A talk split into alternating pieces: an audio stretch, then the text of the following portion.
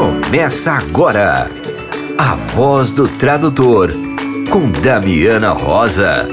Sejam bem-vindos.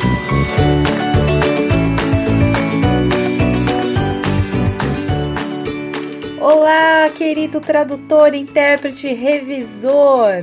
Estamos aqui juntinhos mais uma vez para dar a voz ao tradutor. Aqui é a Damiana Rosa e no episódio de hoje você vai conferir.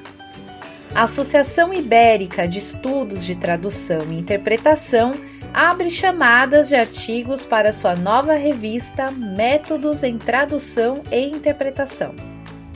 A Casa Guilherme de Almeida organiza evento online sobre poesia de James Joyce e Bob Brown em tradução. Horácio Corral convida para seu curso de tradução de games no Quixote.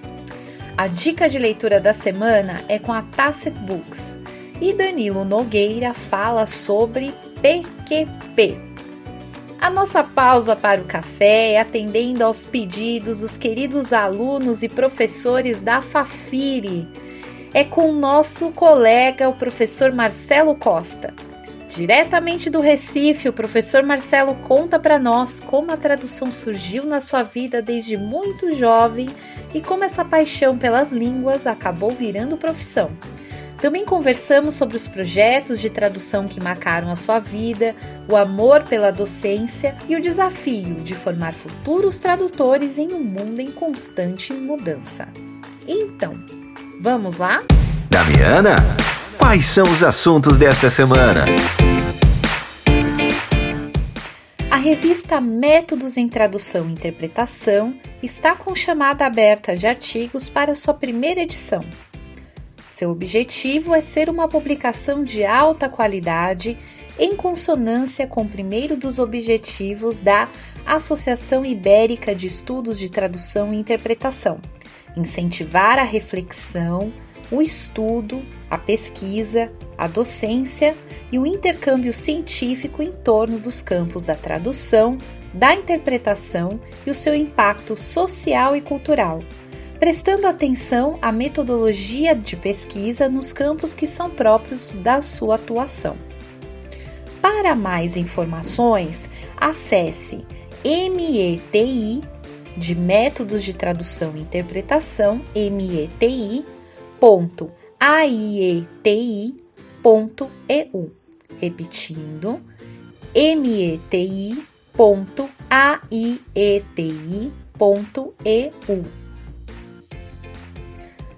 Dia 29 de junho, às 19 horas, tem lançamento de livro na Casa Guilherme de Almeida.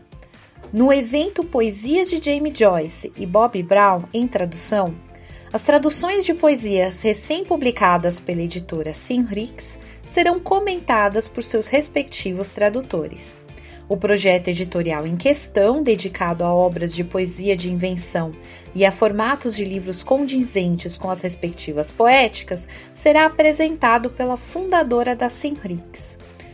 Para realizar a sua inscrição, basta acessar o site casaguilhermedealmeida.org.br. Repetindo, casaguilhermedealmeida.org.br. A atividade será realizada por meio da plataforma Zoom e o evento é grátis. E agora vamos ouvir o nosso querido colega Horácio Corral, que tem um convite especial para você que é interessado na área de tradução de games.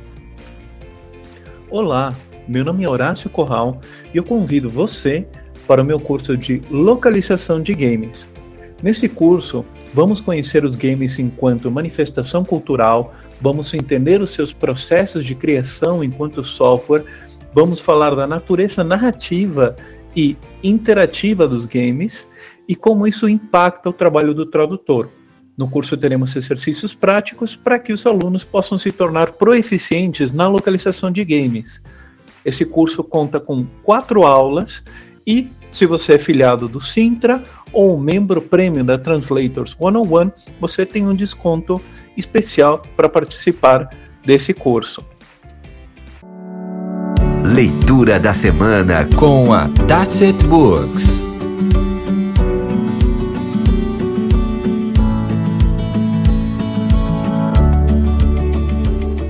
Olá, eu sou o Horácio da Tacit Books e trago para vocês a dica da semana. O livro Siete Mejores Cuentos Argentina é um panorama daquela que é uma das mais prolíficas e influentes literaturas da América Latina. Com contos no original em espanhol de autores como Leopoldo Lugones, Ricardo Guiraldes e Roberto Alt, são obras formadoras da tradição literária e cultural argentinas. Gostaram da dica? Para conhecer os outros títulos da Tasset Books, acesse nosso site www.tassetbooks.com. Um grande abraço e boa leitura. O avesso da tradução com Danilo Nogueira. Então, vamos falar do PQB. PQP são as iniciais de preço, qualidade, prazo de entrega. Os três atributos que servem de base para decisão sobre qualquer compra, inclusive compra de serviço de tradução. É uma compra. O ideal, do ponto de vista de qualquer comprador, até mesmo de nós que somos bonzinhos quando somos compradores, seria algo como preço zero.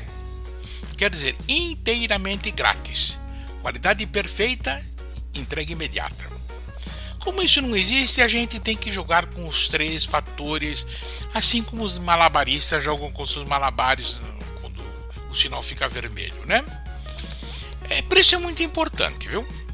Não vamos ser hipócritas. Nós também, quando vamos comprar alguma coisa, procuramos o preço mais baixo. Não são só nossos clientes, não. Se possível, procuramos algo grátis. O problema é que quando o produto é grátis, ou a qualidade é baixa demais, ou então se trata de uma mera amostra, ou vem carregado de propaganda, ou é uma quantidade pequena demais. Hum. Muitas vezes um mero chamariz pode ser comprar mais a um preço alto. Ou então uma coisa ilegal e desonesta, como quando a gente pirateia um programa ou um livro. Mas quando existe negociação, o comprador sempre pressiona por um preço mais baixo. Claro, você faria diferente? Quer dizer, se o eletricista cotasse 10 paus para consertar uma instalação, você diria: Nossa, meu, 10 é pouco, te pago 12. Isso me parece um pouco mais justo, né? Ah, mas não é só o preço que importa. Se assim fosse, no caso da tradução, gente como eu que enfia a faca até o cabo jamais seria serviço. Quer dizer, eu nem enfio mais a faca até o cabo porque sou aposentado, mas quando ainda trabalhava, cobrava os olhos da cara, como se dizia antigamente, o juiz cobrava um rim. A língua muda. Com alguns clientes não funciona. Eles pedem cotação a três prestadores de serviço e compram do mais barato e pronto. Pelo menos a primeira vez. Mas tantas vezes o mais barato dá errado que numa segunda compra eles mudam de critério. Graças a Deus é São Jerônimo. Mas é como no caso do vinho. Na primeira vez você talvez até compre aquele bacaninha lá de 7,99 o litro. Mas provavelmente na segunda vai tentar uma coisinha melhor. Até o limite do seu orçamento, claro. Porque vinho que custa 2 mil dólares a garrafa provavelmente está acima do que você está disposto a pagar. Nos serviços como tradução, a coisa fica um pouquinho mais complicada, porque não dá para testar uma amostra como a gente faz com fruta na feira. Mesmo que o tradutor mostre ao cliente uma excelente tradução, o cliente só vai ter certeza de que a tradução do texto que ele quer traduzido vai sair do gosto que ele quer. Isso ele só vai descobrir depois do texto traduzido. Bom, aí babau, né? Não dá para fazer mais nada, tá pronto, né? É, como eu já contei mil vezes, velho se repete muito, meu Deus, desculpe. Um dos acho que oito gerentes de um cliente meu se recusava a trabalhar comigo porque, na opinião dele, eu escrevi esquisito. Eu acho que quem lia esquisito era ele, mas o cliente tem sempre a razão, pelo menos enquanto cliente somos nós, é claro, porque quando nós somos os fornecedores a coisa muda de figura, pelo menos um pouquinho, né? É, entre parênteses, eu estou achando que está me parecendo que está dando um jeito aí de que esse troço do PQP vai vir uma outra novelinha. Mas o capítulo 2 vai ficar para a voz do tradutor 121, porque na voz do tradutor 120 vai ter a tal da aulinha de técnicas de tradução. E duas coisas só não vai dar. Sorte de vocês. Paciência, a gente faz o que pode. Fecha parênteses, voltamos ao assunto. O último P é do prazo de entrega. Por natureza, todo serviço, e tradução é um serviço, é urgente, urgentíssimo para ontem. Não reclame do cliente. Quando você leva o carro no mecânico, você não diz: Oi Zé, quando eu tiver um tempinho aí, dá uma olhada na marcha longe do poçante, tá? Bom, você vê aí, né? Você diz: Quero para agora, não dá para você me quebrar esse galho, fazer logo, tô com pressa. Amanhã preciso levar o cachorro para tomar banho, aquelas coisas. Mas o fato é que a gente, numa compra, tem sempre que fazer concessões. O produto A é melhor, mas a entrega é demorado. O B tem entrega imediata, mas é caro. A gente acaba comprando o C que, sem ser o melhor, é mais barato. Pelo menos tem uma pronta entrega, a gente está com pressa e tal. Numa outra ocasião, sob circunstâncias diferentes, a escolha pode ser também diferente. Mas isso fica para o próximo capítulo no Voz do Tradutor 121, que por hoje nós vamos ficar por aqui. Obrigado pela companhia, espero que você tenha gostado e volte para a linha de técnica de tradução da semana que vem. Tchau, tchau! Ah, que tal uma pausa para o café? Na voz do tradutor, entrevista. Atendendo aos pedidos dos colegas lá da Fafiri, né, que eles, os alunos, indicam professores para a gente entrevistar na voz do tradutor. Né? Teve uma votação lá e o pessoal, olha, você tem que falar com o professor Marcelo, que ele é querido, ele é amado, ele, os alunos amam as aulas do professor Marcelo. Né? Então hoje nós vamos para o Recife, apesar que está um frio aqui em São Paulo, que eu, que eu queria fazer essa entrevista presencialmente, mas vai ser online. De todas as formas, seja bem-vindo, professor Marcelo Costa. Obrigado, fico muito feliz com o convite e agradeço a oportunidade de falar um pouco nesse campo tão apaixonante que é a tradução e feliz com essa, esse feedback né, também dos alunos, de colegas, então fico bem feliz de estar aqui representando.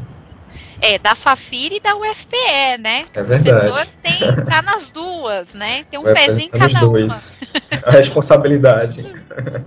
Muito bom. Professor, a gente sempre começa esse bate-papo resgatando a história do nosso entrevistado. Então, antes da gente entrar no, no, no queridíssimo professor Marcelo, né?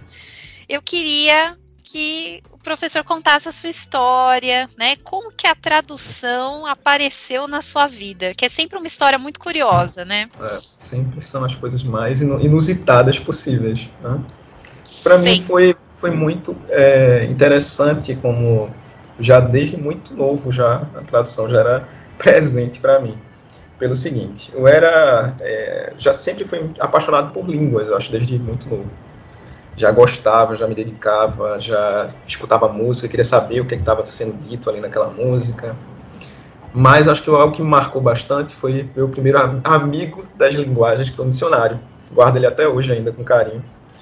Porque foi minha mãe, em um momento de desespero que me deu, quando eu era novo, gostava muito de jogos eletrônicos. Eu queria saber o que é que estava ali na tela, o que é que estava me dizendo ali, como é que eu fazia para avançar. E aí eu sempre ia lá, mãe, o que é que está escrito aqui? Me, me ajuda, por favor. E aí ela sempre ia com muita paciência. Mas chegou um momento em 100 vezes você vai lá perguntar para a pessoa, ela disse, meu filho, olha, isso aqui eu já não sei. Tome aqui um dicionário para você ir pesquisando e vendo aí se você consegue desenvolver. E aí eu fui começando a usar mais o dicionário, a avançar, e aí não parei mais. Né? Desde a quinta série a gente começa, sexto ano hoje, né? Que a gente começa a estudar né, a língua estrangeira. E muita gente pode pensar, poxa, mas ele sempre gostou, então ele sempre teve facilidade. Pelo contrário. Minhas primeiras notas sempre foram muito impactantes, porque eu teria notas, as minhas notas mais baixas eram línguas. Apesar de eu gostar bastante, tinha muita dificuldade no início.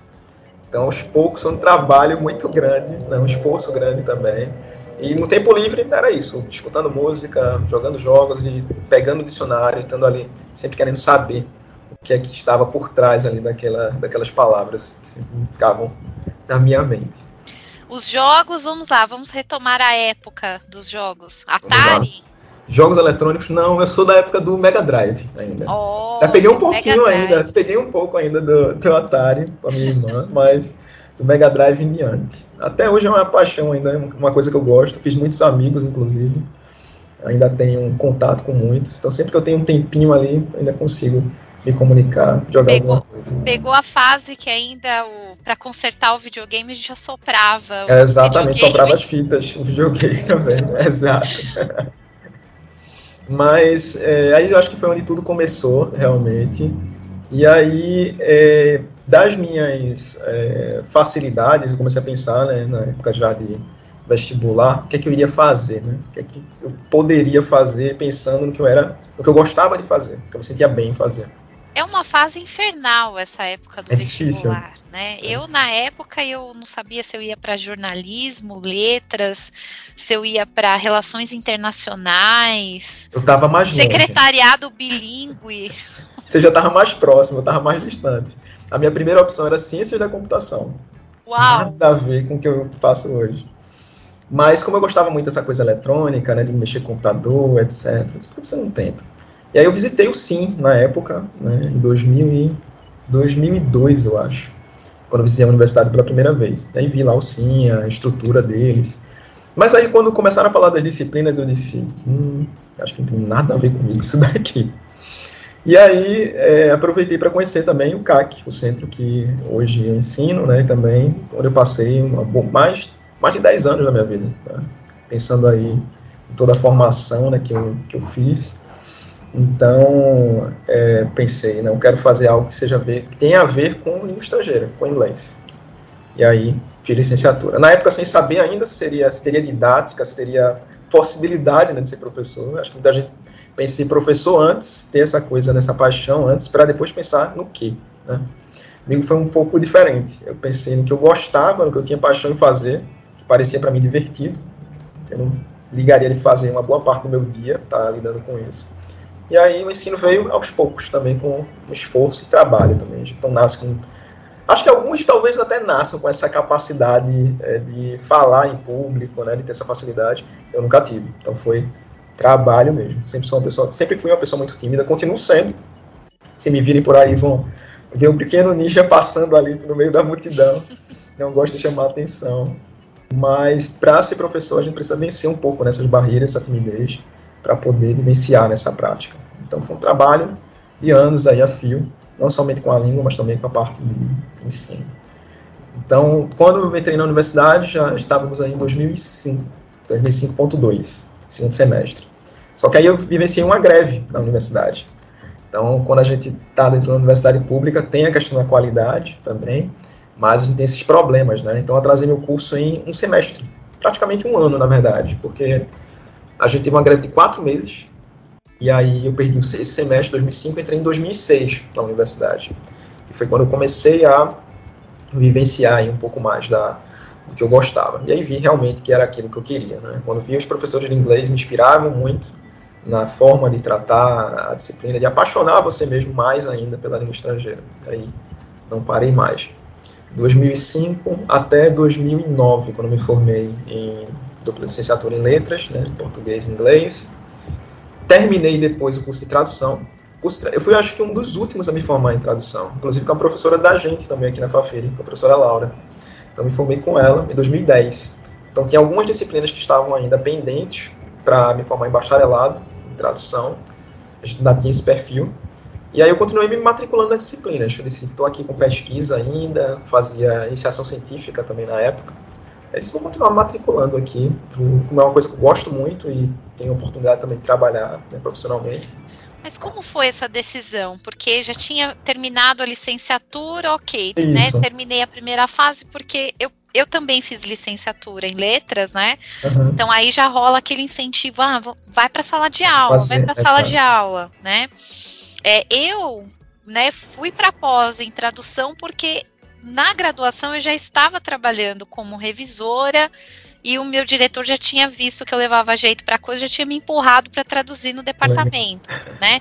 Mas como que foi essa decisão de não, eu vou antes de ir para a sala de aula, eu vou para ah. fazer a, o bacharel? Na época da, da minha licenciatura, a gente de vez em quando aparecia um trabalho de tradução, mas de forma mais informal.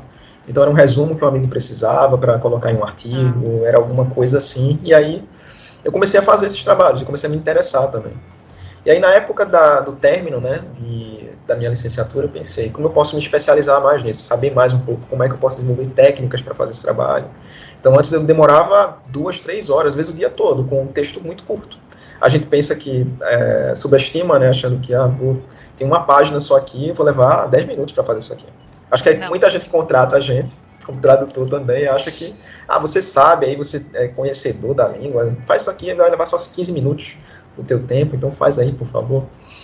E não é bem assim, a gente sabe né, que às vezes um texto com 250, 300 palavras leva às vezes um dia inteiro para você fazer, porque tem lá inúmeras palavras específicas de uma área.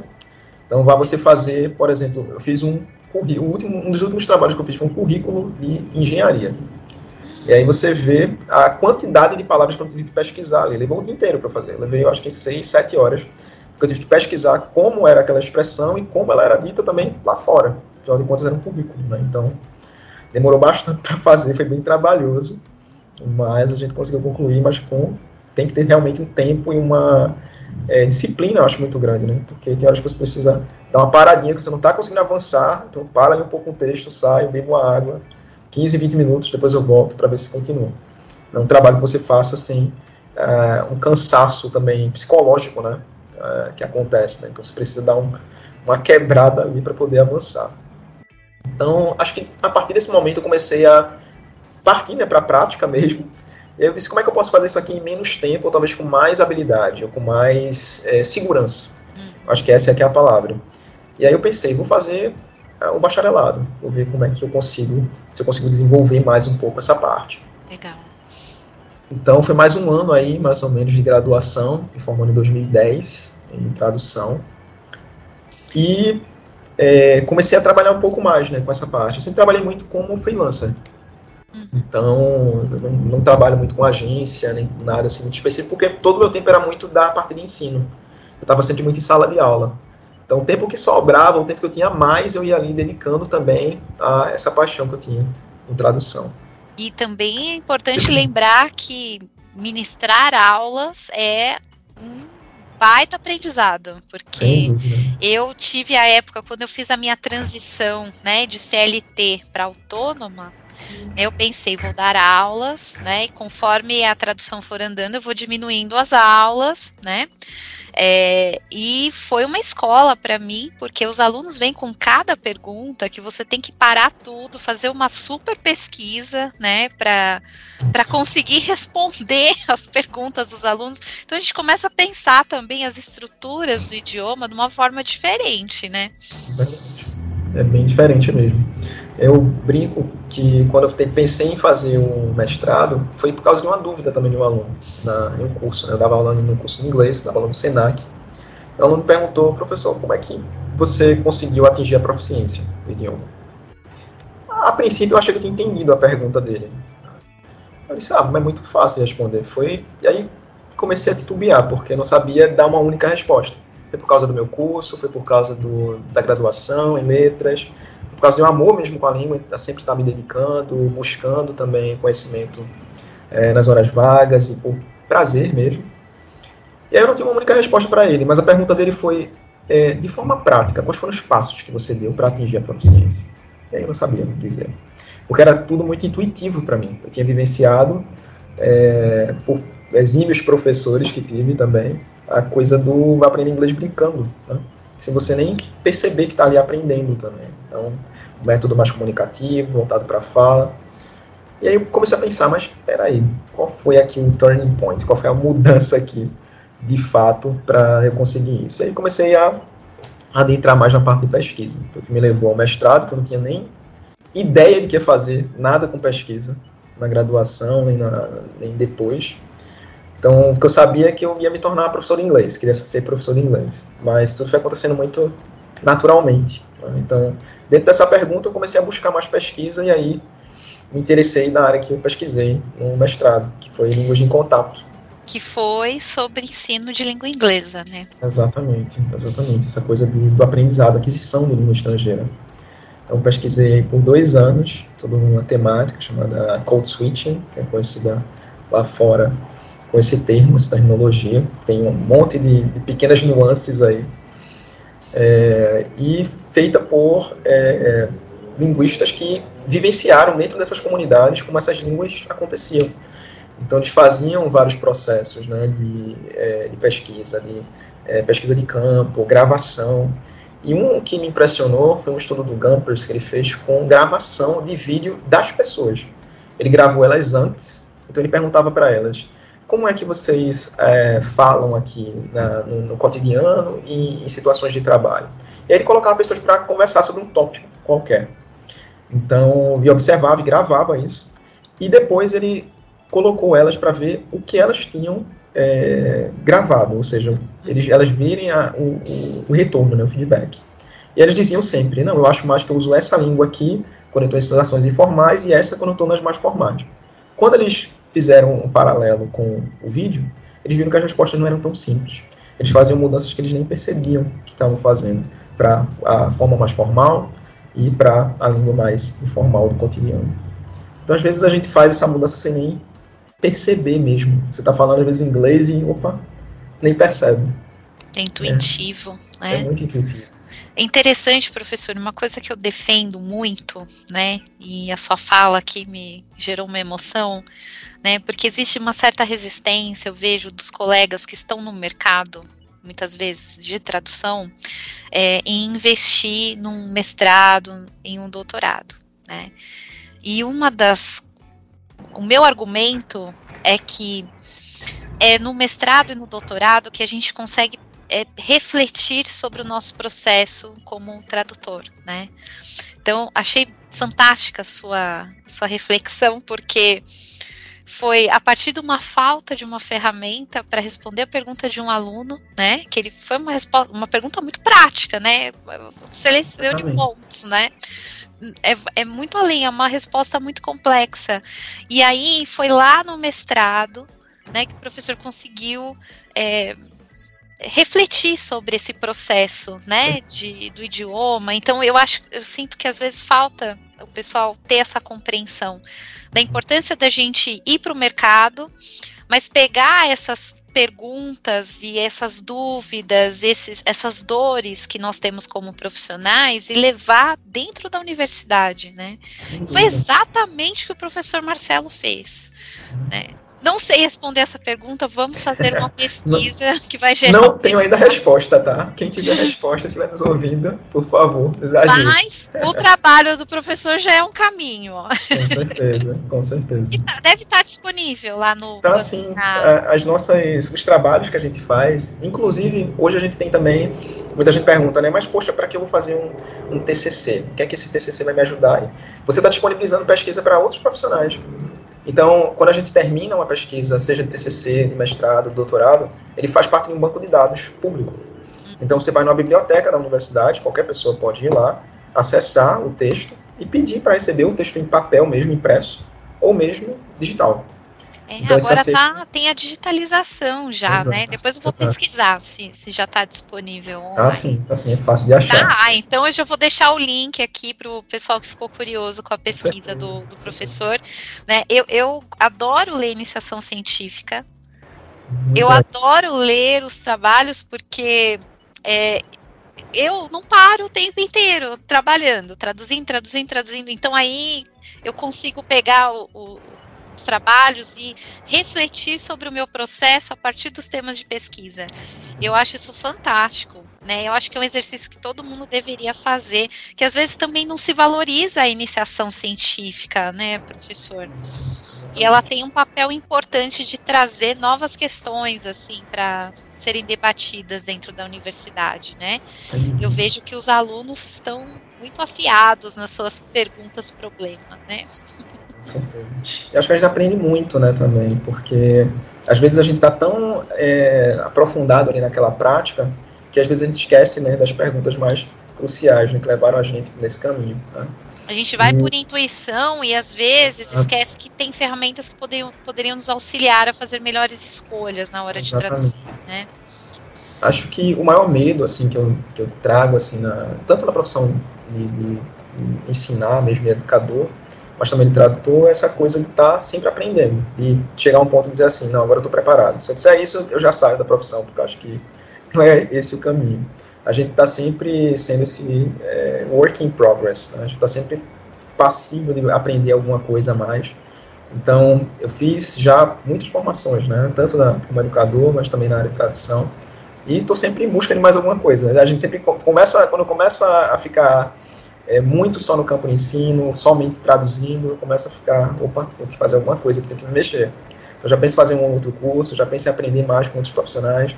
Acho que a gente tem que estar sempre fazendo essa busca, né? para que você esteja sempre né, em movimento e melhorando na tua prática também, independente do ofício o Ariano Suassuna que dizia, né, que tem, a gente tem que fazer perguntas, que ele falava que o dia que ele parasse de perguntar, ele, ele ia embora daqui, né? Então a gente tem que se manter fazendo perguntas e uma, essa busca incessante, né, pelo conhecimento. Bom, estamos aí na fase do professor, né? O aluno faz uma pergunta, opa, vou levar isso para a universidade, vou fazer uma reflexão, vou pesquisar, né? Então aí nasce o pesquisador, Marcelo, né? Agora, como nasce o, o, tradutor, ele já tinha feito algumas experiências ali na graduação, mas como que foi o primeiro trabalho profissional, assim, fora esse âmbito acadêmico do professor? Então, é, eu sempre faço muito trabalho mais no âmbito freelancer mesmo. Sempre gostei muito de ter essa liberdade nos meus horários, principalmente porque eu tinha ainda uma dedicação é, grande na parte de ensino. Então sempre me interessou muito é, fazer trabalhos que estivessem dentro do meu horário que eu conseguisse é, fazer um bom trabalho. Acho que eu sempre tive essa preocupação também nisso. É, hoje todo mundo quer ser freelancer porque a gente consegue ganhar mais do que CLT, é. né? Eu, eu até falo para os iniciantes, é ótimo ser freelancer, só pelo amor de Deus, façam um curso de educação financeira, aprendam a, a, se, a se pensar no futuro, a programar para o futuro, né? Mas eu acho super viável. Hoje acho que a maior parte dos tradutores trabalham como freelancers, assim. E assim vender também, né? Porque afinal de contas, é, eu vejo muito também uma desvalorização no sentido. Eu, eu comentei até isso, né? Ah, você sabe inglês, você, você consegue traduzir, você pode fazer isso aí rapidinho, em meia hora você faz isso. Não é bem isso né, que acontece. Então, você tem todo um trabalho de explicar para a pessoa que, como é que funciona o trabalho. Tem pessoas, inclusive, que querem que você precifique uma coisa sem necessariamente enviar o texto. Então, você não sabe ali a quantidade de palavras, você não sabe a extensão daquele texto, você não sabe a área do texto. E a pessoa diz, quanto é que você faz um, um artigo? Não sei, me envia o texto, eu vou te dar um, um retorno sobre ele. Vou fazer uma, uma análise né, da, da, tua, do trabalho que eu vou ter né, com, com esse texto, e aí vou te dar um retorno com mais é, segurança também. Né? Mas a pessoa quer que você precifique e acha que é uma coisa só e bom, é difícil. É isso aí, isso aí eu resolvo com uma simples metáfora. Eu falo para a pessoa assim: você vai pintar a sua casa. Como que você faz orçamento de pintura? Você faz pelo telefone? Né? Você acha que o pintor vai falar, ah, fica tanto, ou ele vai falar, não, eu preciso aí, preciso ver essa parede, quantas demãos de tinta, a parede está pintada de preto, vai ter que pintar de branco, já vai ser outro preço. Se ela tá toda detonada, eu vou ter que passar uma argamassa ali antes, vai ser outro preço, né? E na tradução é a mesma coisa. Então eu preciso ver a parede primeiro. Né? Uhum. Então, como é que ela tá? Eu vou ter que uh, primeiro traduzir para o português, porque às vezes o texto está tão mal escrito né? Quantas vezes eu tive que chamar o cliente e falar, então, me explica o que você queria dizer com esse para a gente poder traduzir, né? Aí já é um outro valor, né? É, se, dependendo do trabalho, né, que a gente vai ter, de como tá essa parede, né? Então aí eu acho que o cliente entende melhor, né? Porque eu não consigo saber quanto tempo, quanto tempo o pintor vai demorar para pintar a parede. Ele precisa olhar né? Então, essa metáfora me ajuda muito, professor. E acho que aí também, né, respondendo a sua pergunta, é, no começo era muita, uma coisa muito informal ainda, mesmo já depois de graduado, fazia muito para amigos, olha, vou precisar submeter meu TCC, mas eu não sei muito inglês, será que você poderia fazer? Eu comecei a fazer, faço, não tem problema nenhum. Então a gente não cobrava por esse trabalho no começo. Né? Isso é sacanagem, mas, né? Você, mas, você ouvinte que tem um gente, amigo tradutor, tá? Você tem é, um amigo exatamente. eletricista, né? Ele não vai resolver os problemas da sua casa de graça porque ele vai perder a diária dele. A mesma coisa o tradutor. Tem um meme muito legal que circula na internet, que é um, um, uma mulher segurando uma criança, né? E dizendo: Olha, um tradutor, vou pedir para ele traduzir música, vou pedir para ele traduzir, né? Tra traduzir meu TCC, né? Isso. E aí, segura, segura, senão vai pedir, né? Ai, gente, que coisa, Isso né? Mesmo. Eu acho que quando eu comecei a, a, fazer esses trabalhos, começar a realmente impor um valor, colocar um preço, fazer um orçamento, comecei a me reconhecer mais como profissional e comecei a ter mais segurança também de dizer, a pessoa manda um trabalho para você, olha, preciso para amanhã, não vou poder fazer. Vou te indicar um outro profissional, se ele puder fazer, ele vai te dizer, mas eu não, não faço.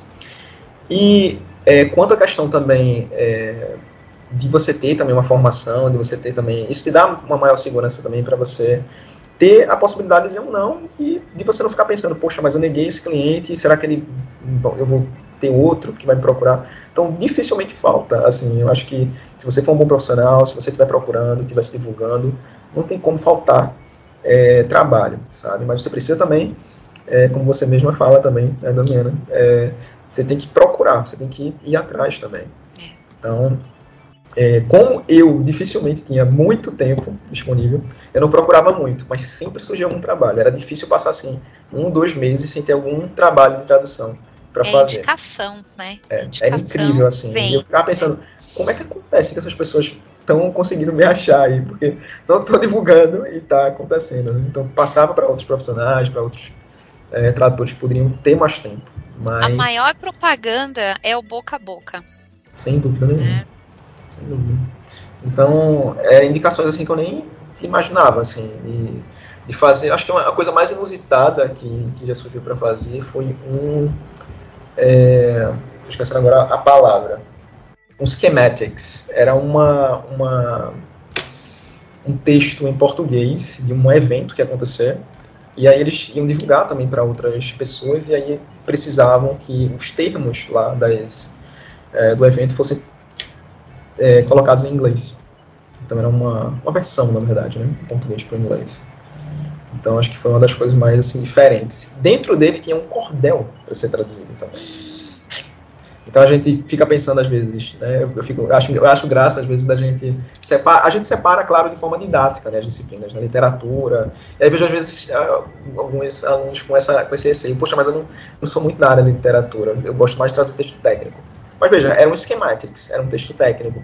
Mas lá dentro tinha um outro texto que era literário. Então pode acontecer, né, de você estar tá ali, mesmo sem, sem ter tanto essa, essa, digamos assim, essa prática, você precisar, às vezes, lidar com um texto que não estava, não era esperado por você.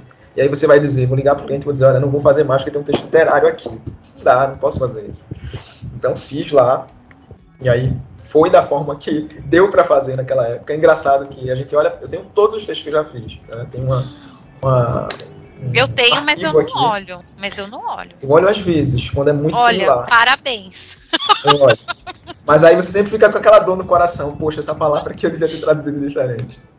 Não, eu brinco sempre que se o dia que você quiser né, torturar um tradutor. É, você coloca ele numa salinha com a primeira tradução que ele fez na vida e manda ele, ele ler em voz alta. né, uma tortura infernal. E assim, às vezes nem precisa ir longe, né? Texto, sei lá, de faz dois anos. Você já pega hoje já faria totalmente diferente, né? É algo que a gente precisa lidar, que a nossa bagagem vai mudando né? As ferramentas também vão mudando, né? A tradução ela envelhece também, né? Nossa audiovisual, né? As legendas de vez em quando precisam passar por uma revisão porque o, a língua ela é muito viva, as coisas vão mudando, né? Então, bom, o bom é que a gente olha e fala, nossa, como eu melhorei, né? É verdade. Mas não é algo que eu gosto de fazer, não. né? Ainda mais. Ainda mais legenda, que sempre tem alguém que mete o bedelho e muda sem falar com a gente, aí a legenda vai pro ar não do jeito que a gente planejou, né? É, então também tem essas, né? tem essas aventuras todas. Bom, teve algum trabalho, professor, que te marcou assim? Você meu Deus, nunca mais eu vou esquecer essa tradução que eu fiz. Ou porque ela deu muito trabalho foi uma aventura, ou porque marcou de uma forma muito positiva. eu acho que os desafios sempre me marcam muito, assim, as dificuldades. Que geralmente a gente encara um, uma dificuldade, um momento mais difícil que a gente vivencia, né? Não saber o que fazer. E a gente pensa, poxa, mas podia ter feito diferente, podia ter me preparado mais. Mas no final das contas, às vezes você nem teve tempo para se preparar mais. E é, quando eu olho para trás, eu penso, se eu não tivesse, se eu tivesse dito não, talvez eu não tivesse tido outras oportunidades, talvez não tivesse feito outros trabalhos. Então, não, mesmo aquelas que eu diria, eu mudaria isso, eu alteraria isso aqui, mas eu acho que foram boas para que você é, vivenciasse, né, tivesse a experiência e pudesse é, pensar, poxa, é, é, isso que eu quero, é, ou será que eu tenho que desenvolver um outro trabalho? Na área de tradução a gente tem muitas é, possibilidades. Né? Então, a parte oralizada, a tradução consecutiva, a simultânea, a parte de texto, que está ali mais próximo né, para mim. Não, e só os temas, porque varia tanto, Exato. né? As temáticas que a gente trabalha, né? Por exemplo, Sim. uma vez eu me peguei tendo que traduzir um exame de fezes de um elefante. eu nunca imaginei na minha vida que um dia eu ia estudar tanto para traduzir o exame do cocôzinho do elefante, né? E que uhum. tinha ali uma funcionalidade, né? O elefante Sim. tinha que fazer uma viagem pelo oceano para não sei aonde. E aí o veterinário, como parou a viagem no meio do caminho aqui em Santos, teve que passar por um veterinário. Aí precisava comparar os exames com que ele saiu lá da, do continente africano e como ele chegou aqui para ver se ele podia seguir viagem. Olha, então são coisas que a gente nem imagina, né? Que precisa o tradutor fazer o exame do, do cocô do elefante, da girafa, né? É o exame psicológico da girafa também já, já caiu comigo, né? Então não sei se teve algum tema assim diferente. Sim. Acho ou que esse do cordel, situação, né? Talvez a primeira primeira interpretação também é algo que marca para sempre, né? É, interpretação, eu digo que eu comecei a estudar muito mais vocabulários de comida, de uma forma geral. Assistir programas de comida, etc. Depois que eu fiz uma consecutiva, em que era a temática era justamente isso, era, eram alimentos, eram recipes, eram receitas. Só que a minha dificuldade era que não eram falantes nativos no inglês. E na época, então, 5, 6 anos atrás, talvez mais um pouco, a gente tinha uma. Era por. Eu não sei se foi Skype ou se foi uma, um outro tipo de modalidade de. É, de evento nesse sentido, era, era vídeo, né? então não, o áudio chegava depois e a imagem chegava um pouquinho, né, com um pouco de atraso. Aliás, o inverso. Delay. O áudio chegava primeiro e a imagem vinha depois. Então, não tinha muito essa possibilidade de eu ler lábio também, para talvez facilitar um pouco né, o som. E como não eram nativos, levou um tempo relativamente grande para eu começar a me acostumar com o accent da pessoa. Então foi bem difícil, mas as pessoas que estavam lá também no evento, uma coisa que foi bem legal é que elas estavam me ajudando o tempo inteiro. Então, dependendo né, do tipo né, de evento também, a, a consecutiva eu gosto bastante por causa disso. Você é, pode ter ali o público também te ajudando, interagindo de alguma forma. Né? Então, aconteceu da forma que poderia ter sido feita ali, então a gente foi dando um jeito de acontecer essa comunicação. No final das contas, deu certo, mas foi bem desafiador, foi bem difícil no começo. E como o preparo foi mínimo, eu tive uma ligação de uma pessoa, olha, a gente não tem ninguém para fazer, a gente pensou em você, será que você teria como vir? Eu disse, olha, não sei, você tem certeza que não tem ninguém que possa fazer isso? Você sempre fica, né, naquela sensação, será que eu vou ser capaz? Mas não tem mesmo, você não toparia não fazer pra gente? Faço, então vamos. Eu não sabia quem estava lá, não sabia quem era que ia falar, não sabia nada disso. Então foi muito na, no, na hora mesmo ali, né? Então, mas deu certo, não me arrependo de ter feito. E se eu não tivesse feito, eles teriam se comunicado, talvez sem um intérprete. Então, é o que eu digo também para alguns alunos. Às vezes você fica muito resistente em achar que você não é capaz de fazer uma coisa. Né? Ah, eu tenho que estar pronto. Aí perguntar para um professor se ele está pronto é o mesmo que dizer a ele que ele tem que estudar isso ou aquilo, fazer uma preparação absurda para fazer alguma coisa. E não é bem por aí. Você se vê professor na prática. É o que muitos professores também que no espelho eles diziam, né? Você pode ter todas as teorias, você pode ter os melhores materiais, você pode ter a melhor é, estrutura da escola ou do curso e ainda seu aluno aprender. Porque tem também outros fatores que vão impactar. E o professor só se faz realmente na prática. Você só vai saber os desafios que você vai enfrentar também na prática. Assim é o tradutor. Então, eu só ia saber, nenhuma teoria ia me ajudar a saber que eu ia enfrentar um falante não nativo de inglês, que eu ia ter essa dificuldade, né, do, do áudio, né, dificuldade técnica também, do áudio chegar primeiro, de eu não ter como reconhecer a parte da, do lábio da pessoa, não, não conseguir é, esse auxílio também, que é muito diferente hoje a gente com a tecnologia que a gente tem, Sim. né, praticamente é, no momento, né, eu ver você falando e tendo esse, esse retorno também labial, facilita muito a gente pensar com a palavra que está sendo dita. Não, e hoje são outros 500, né? Dá para você jogar o nome vai, da pessoa que você vai interpretar e ver uma infinidade de vídeos dela no YouTube, né? E, e já, já ver como ela fala, o jeitinho dela, o vocabulário, o sotaque. Enfim, hoje a gente tem um acesso diferente, né? Exato. É, eu queria aproveitar para mandar um abraço para Rosane Rebeck, que é a atual presidente da BRAPT, porque o tema dela de pesquisa é corpos na área de culinária, né? Então, Olha. Rosane ajuda muita gente com, com a pesquisa dela, né? Porque eu acho a área, essa área alimentícia e culinária um inferno na vida. Super desafiador. Né? Porque existem os temperos, existem né, a, a, as tipo problemáticas. Banana, por exemplo, acho que já listaram sei lá quantos nomes para banana, né? É, porque tem uma infinidade de tipos diferentes e é super complexo quando a gente vai falar desses, dessas variedades da banana, né? É, é, é, muito difícil. Como creme de leite, né? Que também tem é um uhum, problemão lá no, Lá na França tem um monte, aqui a gente só tem o de lata e o fresco, né? Ainda é, é, é muito difícil a gente fazer essa adaptação, né? Então, um abraço aí para Rosane que arregaçou a manga, as mangas para levantar corpos nessa área muito doida, né? Que a gente precisa traduzir. Muito desafiador, né? muito É, e na pandemia foi sucesso, né? A gente tá, brinca até que foi a pandemia, né? Que todo mundo resolveu ressuscitar o cozinheiro que existia em si, né? E os livros Verdade. nessa área cresceram muito, né? É interessante observar isso.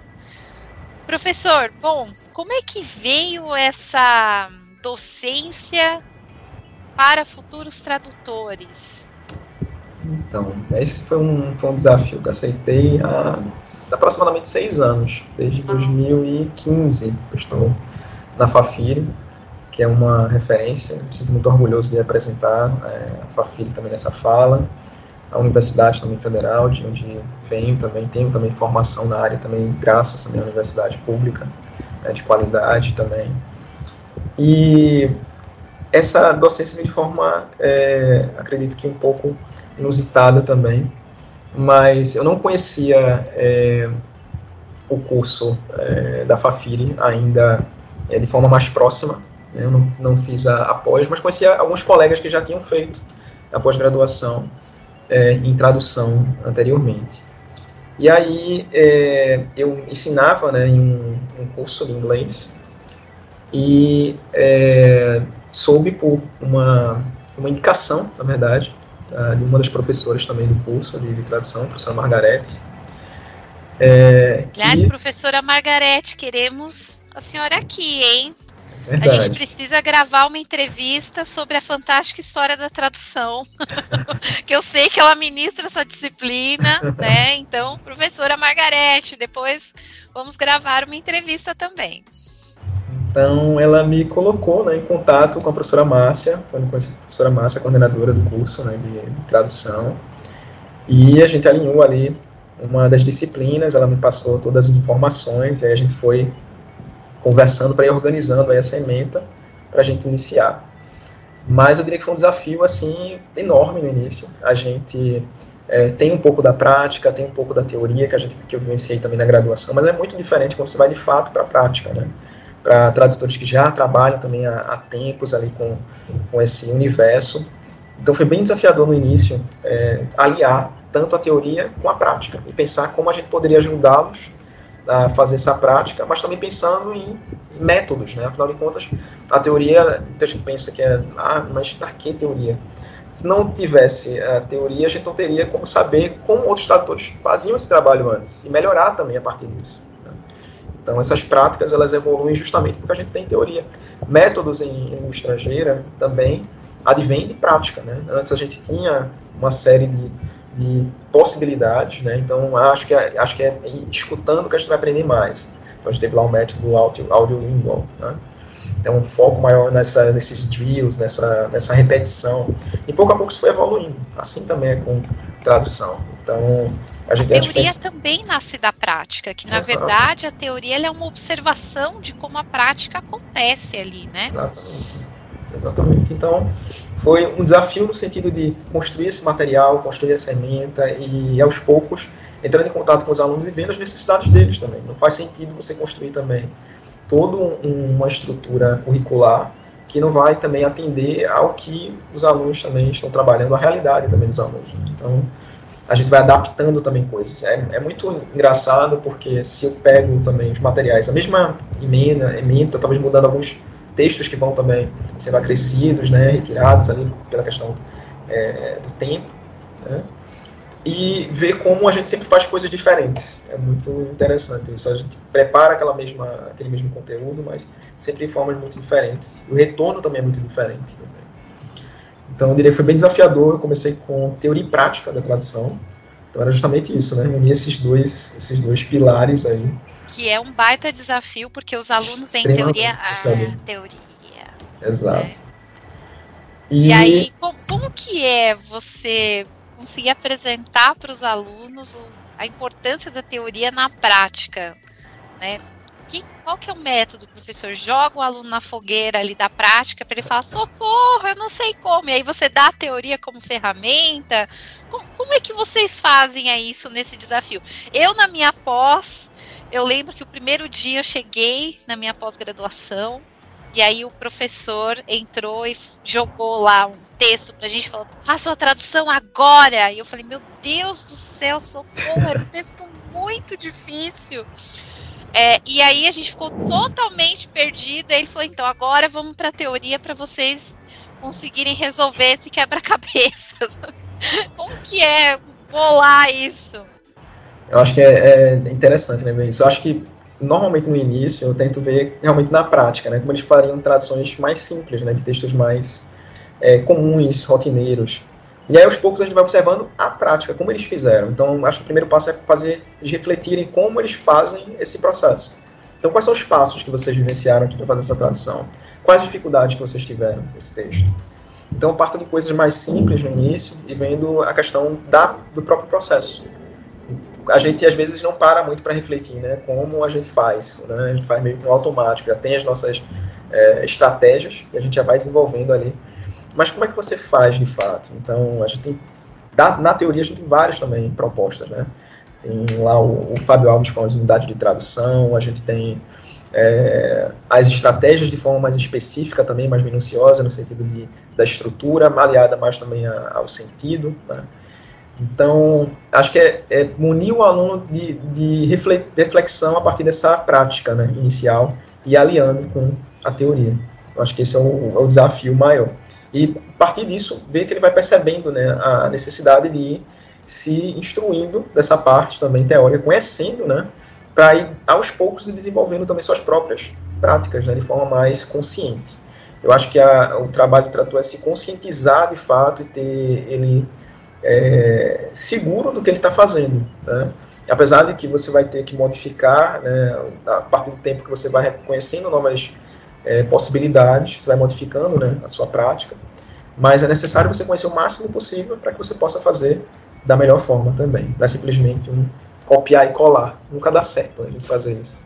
É, e a gente conhecer várias estratégias, porque às vezes a minha estratégia ela é boa para determinados tipos de texto, mas para outros tipos, né, eu vou precisar de novas estratégias. Então, acho que o tradutor, o bom tradutor é aquele que tem um arcabouço de múltiplas ferramentas, né, Exato. ali à sua disposição, né, professor?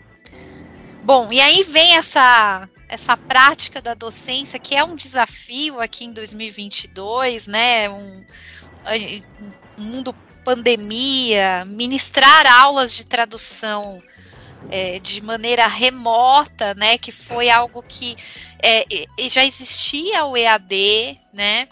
A, a, a gente sabe que, lógico, em, em, outros países isso era mais desenvolvido. Aqui no Brasil, eu sinto que antes da pandemia existia um certo preconceito com as aulas à distância, né?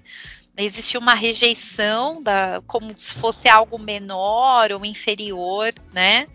É, e aí, de repente, a gente se viu numa quarentena, né? E as universidades tiveram que se reinventar, né? Como que foi esse processo, professor, na Fafiri? Então, a gente é, teve realmente muita dificuldade né, no início, assim, de implementar né, o que a gente tinha em termos de tecnologia e de possibilidades. Então, é, na Fafiri a gente teve a exceção das ferramentas Google, então a gente teve alguns treinamentos né, em relação básicos né, de como utilizar essas ferramentas. Eu já tinha contato antes por fazer parte da instituição que também já vinha trabalhando aos poucos com essas ferramentas, né, é, Google, Senac também já fazia uso delas, mesmo no presencial. E, mas isso não facilitou tanto a ponto de eu dizer, eu me sinto mais ou menos seguro aqui para usar essas ferramentas. O que eu fiz, assim, de forma mais individual, nesse período de, de pandemia, foram treinamentos é, da Google, os treinamentos internacionais deles. Então, eu fiz o nível Educador 1, Educador 2, e aí parti para o Trainer. Então, que, eu, o que eu tinha como meta é, o trainer você prepara outros profissionais, outros educadores para usar as ferramentas. Meu interesse também era preparar meus alunos, porque é, se eu tenho como utilizar essas ferramentas, se eu conheço elas mais profundamente, eu vou conseguir também munir os alunos dessas ferramentas para que eles fiquem com mais facilidade e consigam aí a gente seguir com mais tranquilidade no semestre. Então, pensando nisso, eu corri para fazer esses treinamentos aí durante esse período de pandemia para que facilitasse, né, esse uso. Mas foi bem desafiador. Eu diria que, né, por mais que você tenha treinamentos, práticas, etc., é só realmente na, no dia a dia, na, na prática, que você vai conhecendo também as dificuldades. Né? Então, de material, como a gente vai postar esse material, como a gente vai fazer o contato com os alunos. É, o aluno faltou, teve dificuldade com a internet, como a gente vai lidar com essas, essas dificuldades também que surgem, né? A questão da internet, é, energia também. Então foi uma série de desafios que a gente, que a gente vivenciou nesse período. Mas que... Cansativo também, né? Sim, Porque, sim. não sei, a impressão que eu tenho é que a tela suga muito mais do que no presencial a gente consegue, sei lá, dar duas, três aulas seguidas, mas no online parece que cansa desgastante, outro, né? É, é verdade, com certeza. A gente se sente mais. Eu acho que é o depois. É um... Rende mais, né? Exato. Também. Mas é, é, muito exaustivo, porque eu não sei se a nossa concentração fica muito focada, uhum. né? Também sentado muitas horas muito ali. tempo, isso. Né? Não, com certeza. Acho que é um, uma outra modalidade, realmente. Como você mencionou, né, o EAD, a gente tem, a gente tinha normalmente aulas que eram gravadas, né? a gente não tinha também uma, uma facilidade de, de internet de banda larga com como a gente tem hoje, né, para mais pessoas. Então, essas pessoas acessavam uma plataforma é, de AD, acessavam essas aulas e aí faziam exercícios.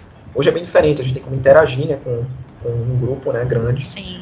Pelo, pelo Zoom, pelo Meet, pelo... Não, avançou muito. Eu lembro, eu fiz um curso na Universidade Metodista em 2004, quando se estava comemorando os emojis Uhum. Ai, o aluno consegue expressar no chat como ele se sente.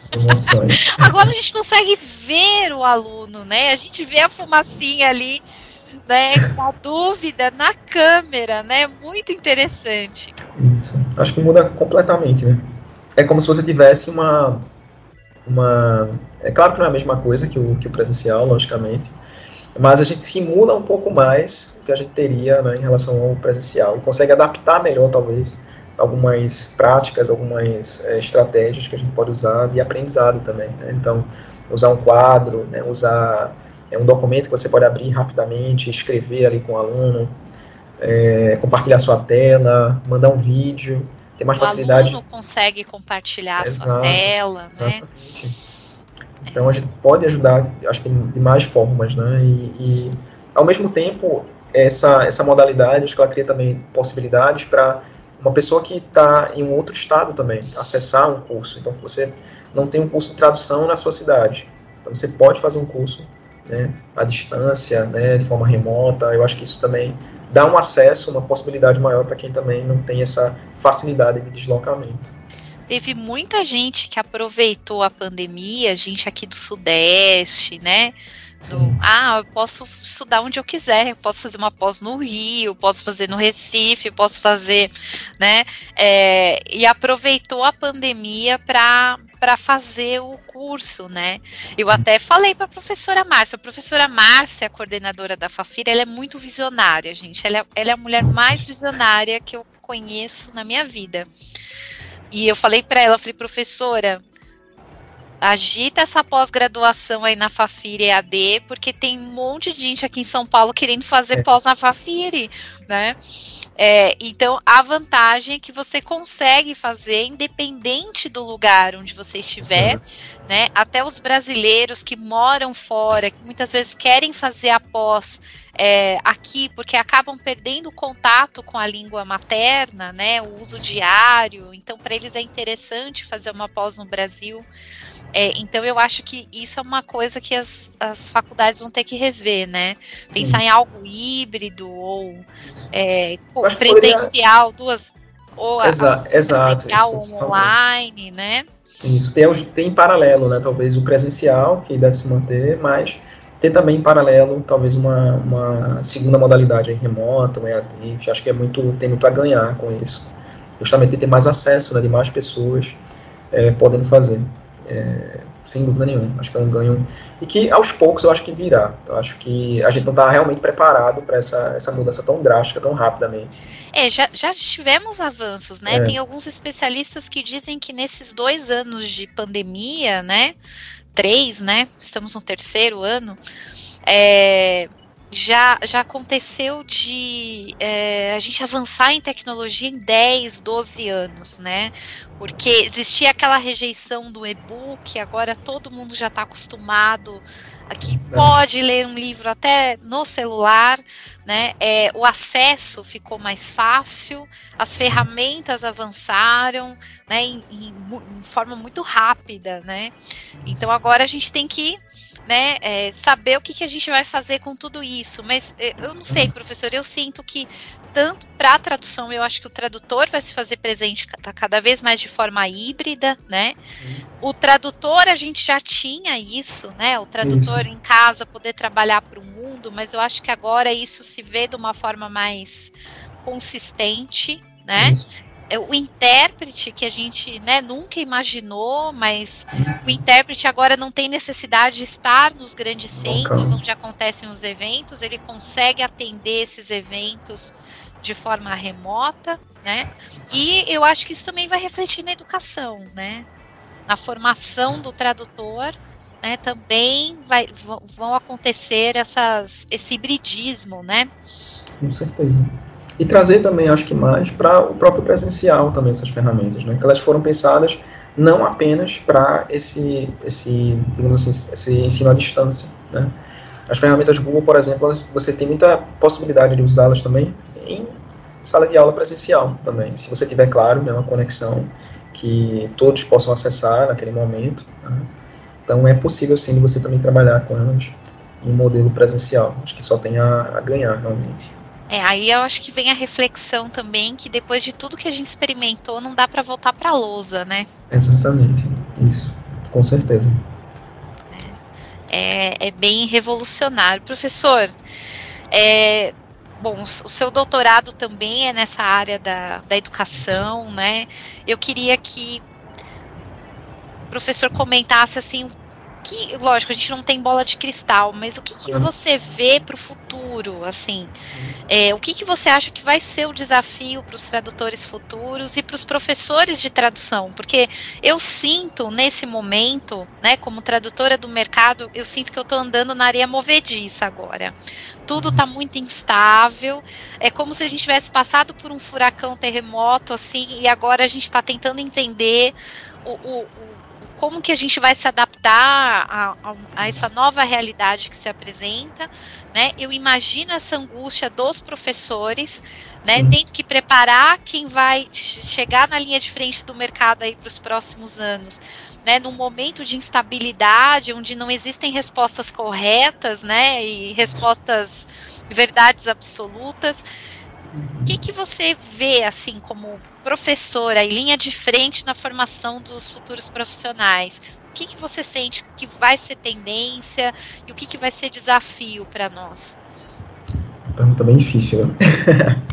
Olha, Mas vamos tentar. É aquela, é aquela, pergunta que não tem resposta certa, é verdade, mas é. que é interessante, eu, eu, acredito que o ouvinte também vai, vai fazer a sua reflexão, mas o professor, né, com doutorado aí, sempre preocupado com essas questões do ensino, né, o que, que é, é, vai ser desafio para nós, tanto na formação como no enfrentamento aí dessa nova realidade? Eu acho que aquela, para os tradutores, eu acho que uma máxima ainda funciona, né? A gente pensava sempre que é, para aqueles profissionais que estavam na prática sempre, que se viram tradutores muito na prática, é, muitos buscavam também a parte teórica, ou seja, se munirem também de cursos mais, é, fo focados em, em, nichos específicos, é, fazer uma graduação, uma pós, o que fosse possível dentro, claro, das limitações que você tem de, de cidade, de lugar em que você que você está, então buscar saber mais sobre isso. E quanto à tecnologia, eu acho que a gente não vai deixar de usar. Assim. Eu acho que tanto no campo educacional, os tradutores já usavam desde sempre, era muito difícil a gente fazer né, direto só no papel, a gente não faz mais dessa forma há muito tempo. Então você abriu ali um tradutor, você já está ali no campo digital, né? Mesmo que você abra só um Google ali, tradutor. Mas eu acho que a gente vai ter que lidar cada vez mais né, com essas tecnologias. Mas acredito que é, a gente vai ter que dosar também um pouco mais. Eu acho que a gente depende também muito dessas, dessas tecnologias, por mais que elas sejam é, extremamente necessárias e positivas, a gente também precisa buscar mais também conhecimento para poder utilizar também essas ferramentas. É, sem uma, um estudo uma prática também desses, é, dessas tecnologias, desses usos, né, a gente não vai poder, de fato, usar com efetividade em sala, nem em sala de aula, nem também para tradução. A gente precisa, de fato, buscar também é, se munir mais, do máximo de informações possível para que você consiga, de fato, adentrar esse campo. Eu vi muitos profissionais, é, muitos colegas que, por não se adaptarem a esse é, modelo é, remoto, que perderam seus empregos. Assim, que pela falta, ou seja, a gente não tem como atender o presencial nesse momento. Então a gente se viu muito obrigado a se adaptar a um cenário difícil, extremamente difícil. Né? Eu me considero privilegiado por já ter tido acesso a essas ferramentas antes, já conhecer um pouco de como elas funcionam, e aí pensar em formas de trabalhar elas nesse formato remoto. Né? E ter a possibilidade de fazer cursos nessa época também, muita gente não teve como. Então, é, eu acho que é realmente o que você falou, a gente está num campo ainda meio assim, sem saber como ainda utilizar de fato tudo que a gente vivenciou. Mas o que eu, o que eu vejo assim no futuro é mais possibilidades de você ter é, o presencial em paralelo com o, o, remoto, sem tanto preconceito, como você falou. Acredito que isso vai ser bem positivo para a gente tornar esse, esse remoto mais efetivo, é, pensar em novas práticas, em como atender também esse, esses alunos. É claro que dentro do presencial a gente tem limitações, mas também dentro do remoto, apesar de todas as tecnologias, a gente também tem muitas também limitações. Também tem, a gente também precisa avançar em tecnologias, né? Sem dúvida. Então, pensando, por exemplo. a interação, né? Sim. Pensando na prática, por exemplo, como educador, é, se você não tiver esse contato, a gente pensando no presencial, para os pequenos, para os é, para as crianças, né? Então até os 5, 6 anos, esse contato presencial é muito necessário, né? Para que você desenvolva né, capacidades sociais, não somente os conteúdos. Então, é, quando eu via, né, os pequenos também tendo que acessar a aula remota, eu ficava pensando, poxa, o que é que eles vão, o que é que eles vão é, conseguir absorver disso tudo, né? Como é que eles vão vivenciar isso? Para a gente que está é, adulto e acessarem esse conteúdo também já é uma outra vivência, uma outra possibilidade. Mas a gente para algumas áreas também em específico, pensando, por exemplo, a área educacional é, de forma mais é, de forma mais específica mesmo. é, eu acho que o curso à distância é muito positivo, mas ele tem limitações no sentido da prática. Então, a gente pensar a prática remota, acho que o aluno ganha muito porque ele vê também o professor dando aula nesse formato. Mas se ele tenta uma vaga que é para um presencial, sem ele ter tido esse contato também, essa prática, ou ter testado, digamos assim, essa prática também no presencial. Então, o que eu fico pensando às vezes é, na, é na, nessas limitações. Então, como a gente pode vencer essas limitações, tanto da, pensando no, no, remoto e também nessa, nesse retorno que a gente vai ter ao presencial, né? o que é que a gente vai de fato utilizar de, de ganhos né, dentro dessa tecnologia. Então, acho que tem muito ainda para ver e se adaptar ainda né, nesse, nesse híbrido. Eu vejo o desafio da socialização. Sim. Porque ali no presencial a gente consegue ter aquelas, aqueles debates e, e briga e tem que se resolver e tem que sair o produto final, às vezes que é aquele trabalho em grupo que muita gente detesta, mas que tem uma função, né? É, eu vejo que as pessoas têm uma visão, ah, mas aí eu vou traduzir sozinho da minha casa, não vou falar com ninguém. Mas você vai ter que lidar com pessoas o tempo todo, né? A gente tem que ser um pouco psicólogo, às vezes, do cliente, né? Que tenha os seus anseios, né, os seus medos né, é, dentro do processo, a gente tem que lidar com o gerente de projeto, a gente tem que lidar com os colegas, porque eu sinto, professor, que os trabalhos estão cada vez mais complexos e a gente tem que trabalhar em equipe muitas vezes. Pra, hoje, é, os vídeos, né? Você vai com um vídeo, tem cinco idiomas dentro do vídeo. A gente tem que é, montar uma equipe, tem que se conversar, tem que. Então, é, o que me preocupa um pouco é isso, né? É, porque o só o online ele acaba tirando o nosso desenvolvimento de ferramentas é, sociáveis ali, né? De como que a gente pode resolver as diferenças em debates é, que são importantes, né, que fazem parte aí do avanço da humanidade, né. Acho que vai ser o, o desafio aí desse novo século, né.